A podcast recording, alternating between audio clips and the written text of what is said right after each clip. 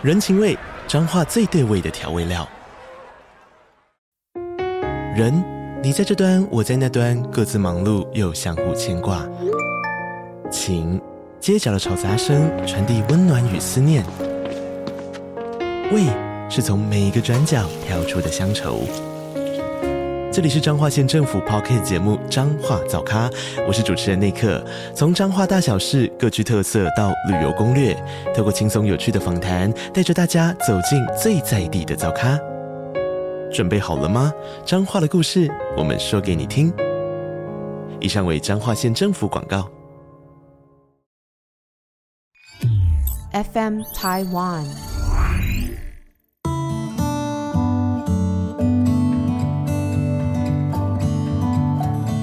位听众，大家好，欢迎收听《心理不用学》，我是陈永怡。你今天好吗？哇，离年底越来越近了。我每一次呢有机会跟大家互动的时候，我都真的会真心诚意的啊问你今天好吗？几乎大家所有人给我的回应都是好。哇，我就想说。这是标准答案吗？啊，就还有很多人会说是，所以我是在想说，嗯，我们是不是真的是很习惯人家问说，哎，你好吗？哎呀，都好，都好。我有时候都很想去试试看哈。当别人问我说，哎，最近好吗？我就说，哎呦，惨得要命，好，或者说超级烂的，不知道对方会不会听进去。因为你问对方说你好吗的时候，你可能就期待人家给标准答案，说很好，所以也没有预习到别人会说不好。如果真的听到了，也不知道怎么接下去。其实啊，有一个传说啊，是说这个美国总统啊，FDR 哈，罗斯福总统 Franklin Roosevelt，传说他曾经在这个宴客的时候吃完饭了，他在门口送客，他这些贵宾在离开的时候呢，当然都跟他握手啊，然后就说晚安啊，这样子啊，他就跟每一个人说：“我今天早上谋杀了我的祖母。”好，他就就跟每一个人都说：“I murdered my grandmother this morning。”看看有没有人会注意到他讲的话。结果这个传说呢，是说其中所有的人这样子出去以后都是说哦，sure sure，good night，good night，然后就走了。只有一个华尔街的银行家有注意到他讲的这句话，然后也诠释这句话为一个玩笑，好，所以就也用一个玩笑来回了罗斯福总统。这个传说不可考啦，但是还蛮有名的。那其实呢，就想是说，我们都用我们的先入为主的观念去套啊别人的反应跟用词，那有的时候真的就没有专心在听别人说出来的话。其实呢，今天哈，在这个越来越接近年尾的时候，一路走来呢，我都是希望我们彼此能够共勉的，是让我们自我觉察多一点啊，让我们的脚步慢一点。那今天呢，我也是想要跟大家思考一个议题，就是所谓的标准答案。那在标准答案之外，有没有其他的选项呢？其实要讲这个议题啊，也是我因为在前一阵子呢，有被邀请要去做一个短讲，我就在想这个题目。所以我就想这个题目呢，就想到标准答案，然后就说去寻找标准答案以外的选项，这样子的一个议题跟方向。那这真的是一个短讲哈，我总共大概也就是只有十五分钟的时间，但是呢，对方呢就想的这个非常周全呐，然后希望能够事前做最好的准备，所以就一直 email 我，然后就是说你要讲什么，你要讲什么，我就说我要讲的题目就是这个哈，然后就说你要不要。把这个 PPT 给我，我就说只有十五分钟，我是觉得不要用 PPT 啦。那真的是我个人的一个习惯，因为我曾经听过一个长辈跟我们分享说啊，他觉得这个 PPT 啊，这个投影片，我们现在这么常用的这个工具啊，他觉得是 too much power, too little point。啊，因为 PPT 叫做 PowerPoint 嘛，所以他认为呢，其实我们太依赖这个工具了。那我也有同感啊，我会觉得，当我在做这些投影片的时候，它主要是帮助我的一个思考的一个整理，然后这样我在讲的时候，特别是如果是两个小时、三个小时，记不起来那么多嘛，PPT 是能够帮助我把我的顺序啊、提醒啊，好都放在这个投影片上面。主办单位呢就说：“哦，我是怕哈现场的。”人没有办法吸收，我就想说，如果讲个十五分钟的东西，他还要需要 PPT 才能吸收的话，我觉得你是不是低估了在场人员的智商啊？你现在哈，我也觉得。我们也常常低估了学生的智商，什么东西都要帮他做好，什么东西都要帮他们整合好。其实我们的大脑是有这个能力的。好，那但那个时候呢，我就有跟这个主办单位的人说，我是认为不需要了哈。那他当然很紧张啊，觉得说啊，就一直讲说，你可不可以把你的内容大纲给我？好，这样我知道你要讲什么。啊，我就没有啊。那我就说，总共只有十五分钟，我已经跟你讲了，我的这个题目是我们要一起去思考标准答案以外的选项。那我要怎么讲大纲？怎么说重点呢？他说：“那你就跟我讲你要讲什么。”所以我说：“我要现在就准备好跟你讲这十五分钟的东西吗？”好，这样子的对话，我知道对方一定觉得非常的困惑，然后非常难搞。最后我终于想出来了一个，我就说我没有标准答案呐。你现在在找的就是一个标准答案，因为人家要讲东西的时候，大部分第一个要有 PPT，第二个要有架构，第三个要有重点。你现在就要找这些标准答案，那我刚好。我就没有，所以我也没办法提供。我很乐意提供我有的东西，可是十五分钟的讲，我真的当时也真的是没有想好，我还没有这些东西嘛，所以我就没有办法提供嘛。哈，那个时候我这样讲的时候呢，对方就笑了，他终于可以。理解我不是故意很难搞，好，他终于理解是我真的没有这些东西，而他真的是在找一个标准答案。因为大部分的人在做这样子准备的时候，一定会有 PPT，一定会有大纲，一定会有重点。我就说我以前就不是个好学生啊，所以我那个什么抓重点、抓大纲啊，不是我的强项。他当时也就笑了，就是说 OK OK，那我了解，我知道了哈。嗯，他确实也是在找寻一个标准的答案。那在这个过程当中呢，我也是邀请听众朋友跟我一起思考标准答案的这件事情。因为我一开始这样讲的时候，可能很多人会讲说啊，我今天一定是要在鼓励大家 think outside of the box，要用这个创意的想法去寻求答案，去找解答。其实并不是这样耶。啊，我讲的有点犹豫哈，是这样也不是这样。怎么说呢？我首先要讲，我认为标准答案是必须的。这个世界上有没有标准答案？它的存在是不是有价值的？它的存在是不是必要的？我觉得这个世界上如果没有标准答案，就没有是非黑白了。那特别是在我们现在所属的这个社会跟环境当中，我觉得越来越好像是非不明、黑白不分了，搞到不是我在批评，是我自己困惑，到底有没有标准答案啊？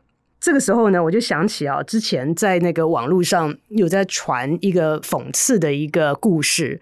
如果你们去 YouTube 上搜寻的话，也可以找得到。它的主题叫做“另类数学”，好，叫做 Alternative Math。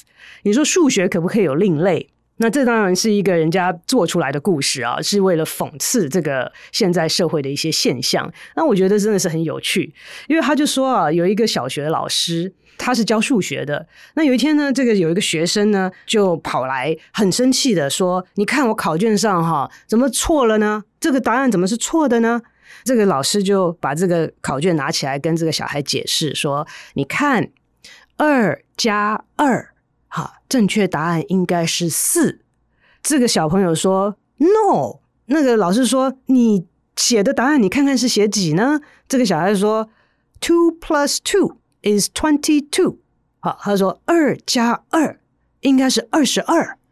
那老师说好，没关系，好，我们慢慢来。好，我再跟你解释为什么二加二等于四。结果呢，小孩很生气，就跑掉了，拿了考卷就跑掉了。第二天，这个小朋友的爸妈就来了，找老师。老师就说啊，这个父母哈不用担心哈，小孩呢有的时候会需要一些过程啊什么解释。然后那个父母就说，OK，呃，so so what's the problem？哦，有什么问题吗？他说，那这个问题是这样子啊，昨天呢我们考了一个试，这个贵公子呢就二加二这个题目呢，他答案呢就写二十二。就这父母看着老师一脸困惑，说，so what's the problem？啊，有什么问题吗？啊，现在换老师困惑了，说：“哎，你你的儿子跟我说二加二等于二十二，哎，那这个父母就说，这有什么不对吗？你觉得二加二一定要等于四吗？只是因为你是老师哦，你就觉得你的答案一定正确哦？你觉得你的答案一定标准哦？你把二跟二放在一起，没有可能是二十二吗？”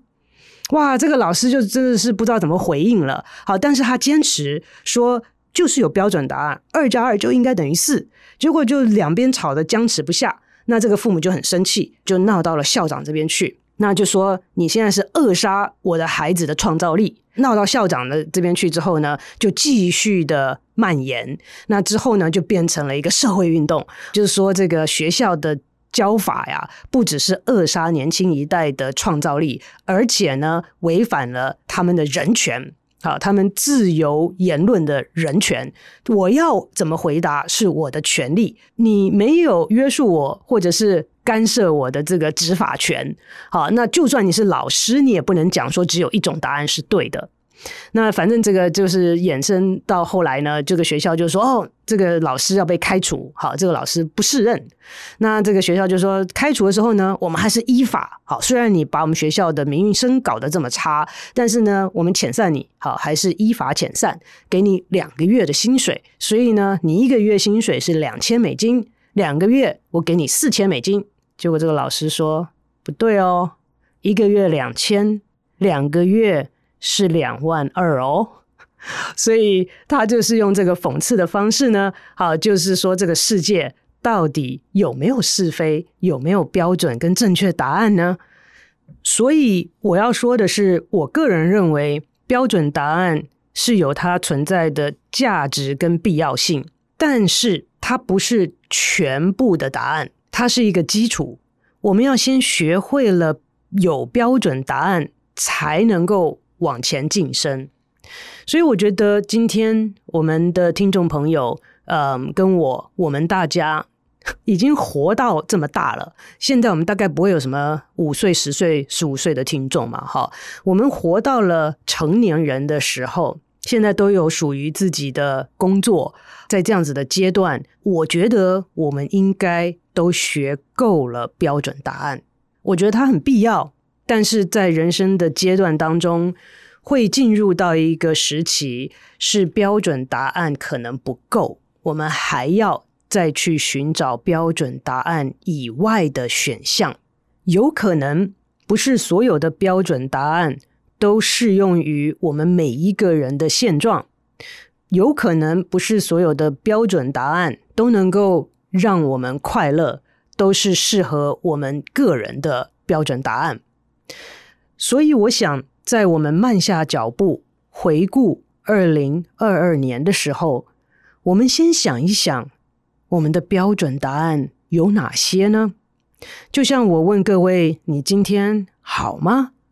标准答案是好，但是确实在我们每天生活当中是有不好的时候啊。那也许刚好在那个时候被问到了，或者当我们自己在问自己好不好的时候，总会有。不是标准答案的时候吧？那在二零二二年当中，你觉得被问到回顾这一年，你的心情是什么？你的想法是什么？你最记得的是什么？你最后悔的是什么？这些有没有一些标准答案？这些问题呢，其实是除了你，没有人可以给的答案。其实来讲，也没有标准呢。那所谓的标准答案是从哪里来的呢？可能我们在不知不觉当中，将别人对我们的期待化成了我们自己的标准答案。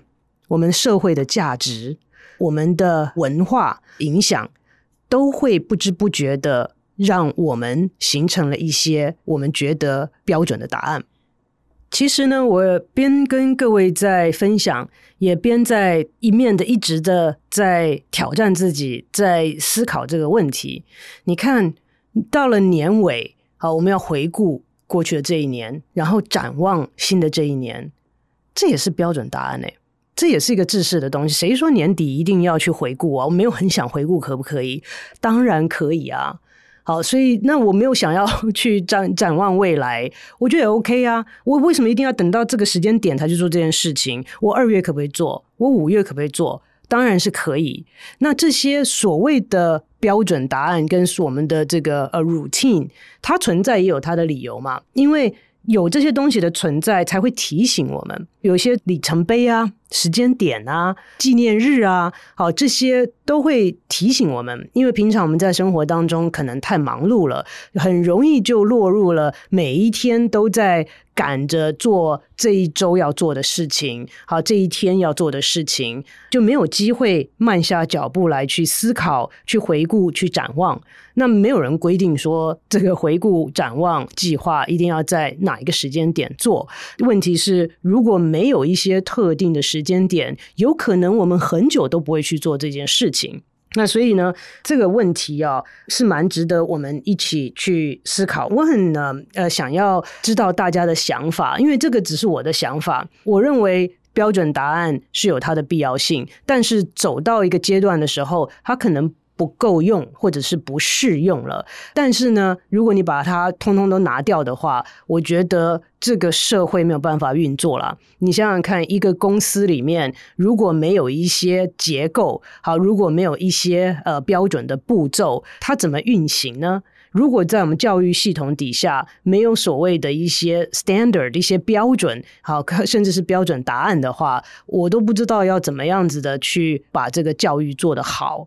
可是呢，在另外一方面，我又在临床啊啊，跟在人际关系上面看到很多标准答案不够用或不适用的地方。那我给大家举一个例子。其实我想要大家跟我一起想象一下哈，就是说，你今天想象一下你在下班时间跟你的另一半，如果你没有另一半，你就想象一下嘛哈，假装如果你有另一半的时候是什么样子，或者是有亲密伴侣的时候，坐在车子里面。那你的另一半在开车，你坐在 passenger seat，好，你就坐在那个驾驶座的右边。路上很挤啊，那个车子动得很缓慢，安静，四周很安静。现在车子的隔音都蛮好的。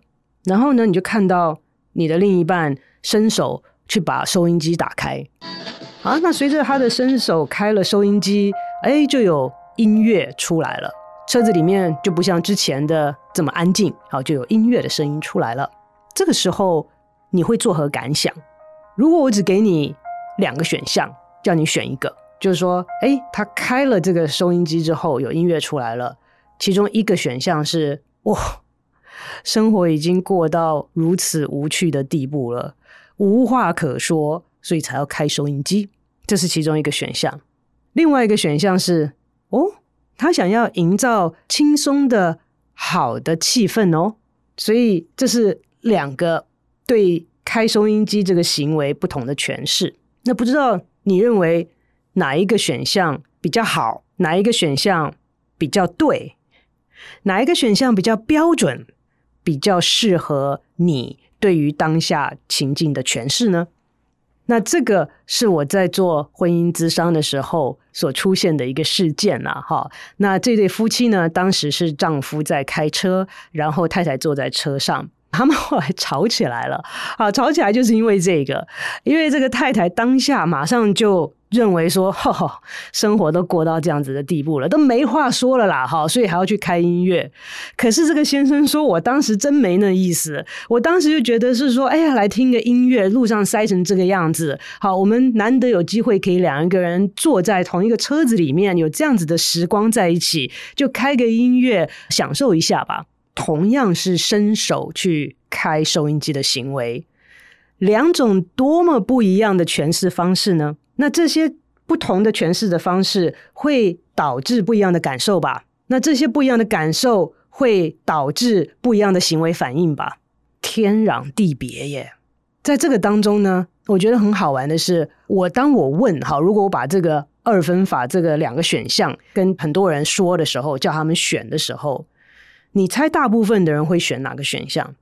我大概有问了，会有不同的机会哈，所以我大概问了一百多人哦，其中呢，大部分超过一半的人都选择说，开收音机是要营造好的气氛。营造轻松的气氛，我还真不相信你们每一个人在想象这个情境的时候，真的都是选这一个选项呢。我的猜测，好，我主观的猜测是认为大家都觉得应该往好的方向想，大家都觉得应该用正向的方式来面对我们现在的情境。那我当然。不可考，好，我不知道最终到底事实是什么。但是呢，在我面对婚姻之商的这对夫妻的时候，我要问的问题，好，就是说，请问一下，在这个情境当中，有没有正确答案嘛？有没有标准答案嘛？你觉得呢？我觉得有啊。这个问题是什么？问说开收音机的意图是什么嘛？那你去问开收音机的人嘛，他就有标准答案呢、那在这个例子当中，就是这个先生啊。那为什么这个太太执意的去相信说不是这个原因？其实就是因为我们生活如此的枯燥，生活到无话可说的地步，所以才要去开收音机呢？因为在太太的脑海里面有属于她自己的标准答案。那是他自身的感受，那是属于他自己的标准答案。可是问题在于，他用自己的标准答案去扣在别人的行为当中了。所以，标准答案有没有？我是觉得很多时候标准答案是有的。标准答案有没有它存在的价值？我认为是有的。有没有存在的必要？我认为是有的。那当它存在的时候，我们是不是应该？至少去考虑一下标准答案存在的可能性呢？当做这件事情的人明明白白告诉我们他为什么做这件事情的时候，我们不应该用我们自己的想法、我们的感受、我们的经验去套在别人的行为上面啊。所以最终呢，我还是觉得标准答案是有必要的，但是呢，在我们的生活当中。我们要去理解我们认知的标准答案有哪些，然后去检验它是不是正确，它是不是适合我们，它是不是适用于我们现在的情境呢？说到最后，标准答案到底是什么呢？其实我常常想到心理学很多东西讲出来听似简单，但是仔细想下去又好像没那么简单。这个标准答案呢，也有一体两面，一个是我们从小被教导、被灌输，或者是有接触到的一些资讯啊，嗯，不同的频道给我们的影响啊，这样子潜移默化，或者是明白着教导我们的啦。好，这些外界来的一些资源跟讯息，慢慢的塑造出一些我们认为应该是标准的答案。这是一个来源，另外一个来源是我们个人主观的经验，就好像夫妻在开车伸手去开音响的这个例子。这一位太太其实呢，当时为什么会想到说：“哎呀，生活都已经过到这样子哈，无话可说，得要去伸手开收音机的地步了。”她之所以会下这样子的结论。可能是因为他过去的一些呃经验啊，跟他先生的互动啊，属于他们独特的一些历史啊，来下出这样子的一个结论。所以，我们讲到所谓的标准答案呢，可能有的另外一个面向，就是属于我们个人经验的累积，我们过去学习的过程。对我而言，这应该是合理的结论。对我而言，这应该是。蛮标准的一个答案，所以当这两个要结合在一起的时候，我会要我们听众朋友，或许在接近年尾的时候，可以跟我一起思考的一个方向，会是说，当你发现你自己在想法里面哈，有出现应该这两个字的时候，我们或许可以去思考一下，这个应该是从哪里来的。那举例来讲，就我自己而言，我最近呢，我说了我很难搞嘛，哈，因为有很多人，好，我不能说很多人哈，呃，至少有两种不同的 channels，不同的频道都向我传达了这样的讯息，说你有很多坚持哈，那你真的是有时候蛮难搞的，那我就虚心的要接受这样子的一个事实。我没有说我要接受我很难搞这个事实哦，我要接受的事实是别人认为我很难搞，好，这样的事实。那我去思考这个问题的时候呢，我就常常会提醒我自己，在回 email 的时候啊，在跟人互动的时候啊，就提醒我自己，哎，我现在是不是应该慢下来，停一下，不要再要求了？好，这样子是不是也可以了？Good enough，对不对？然后之前有跟大家有提到过说，说 Is good enough good enough？好，那或许呢，我就是要提醒自己，这个时候应该停，好，这个时候应该先不要回对方，让自己沉淀一下，不要这么快速的反应。那这个应该出现的时候呢，有的时候是很刻意的。好，会想到说，我应该多一点耐心。好，因为我是老师，对不对？那我应该放慢脚步，因为我是心理师。虽然我本身的个性很急，那这些我们生活当中或多或少都会有很多的应该出现。你不相信的话，在这一周你可以试试看，在你有意识的时候，把你所有的应该都记下来。你看看你在一周当中多少次告诉自己应该这样，应该那样。我曾经给我的病人这样子的一个 assignment，因为他一直活在别人的期待当中，一直活在别人对他的这个期望，然后期许，好，这些当中，所以活得真的是觉得很有窒息感。我就说，那你先姑且不论这个应该是从哪里来的，我们先想一下，你有多少个应该。所以我请他在这一周当中呢，就写下来他能够抓住的，好，能够意识到的所有的应该的 statements。结果呢，还没过了三天，他就给我写了一个 email，说写不完了啦。好，才三天，我已经写了这个七八页了。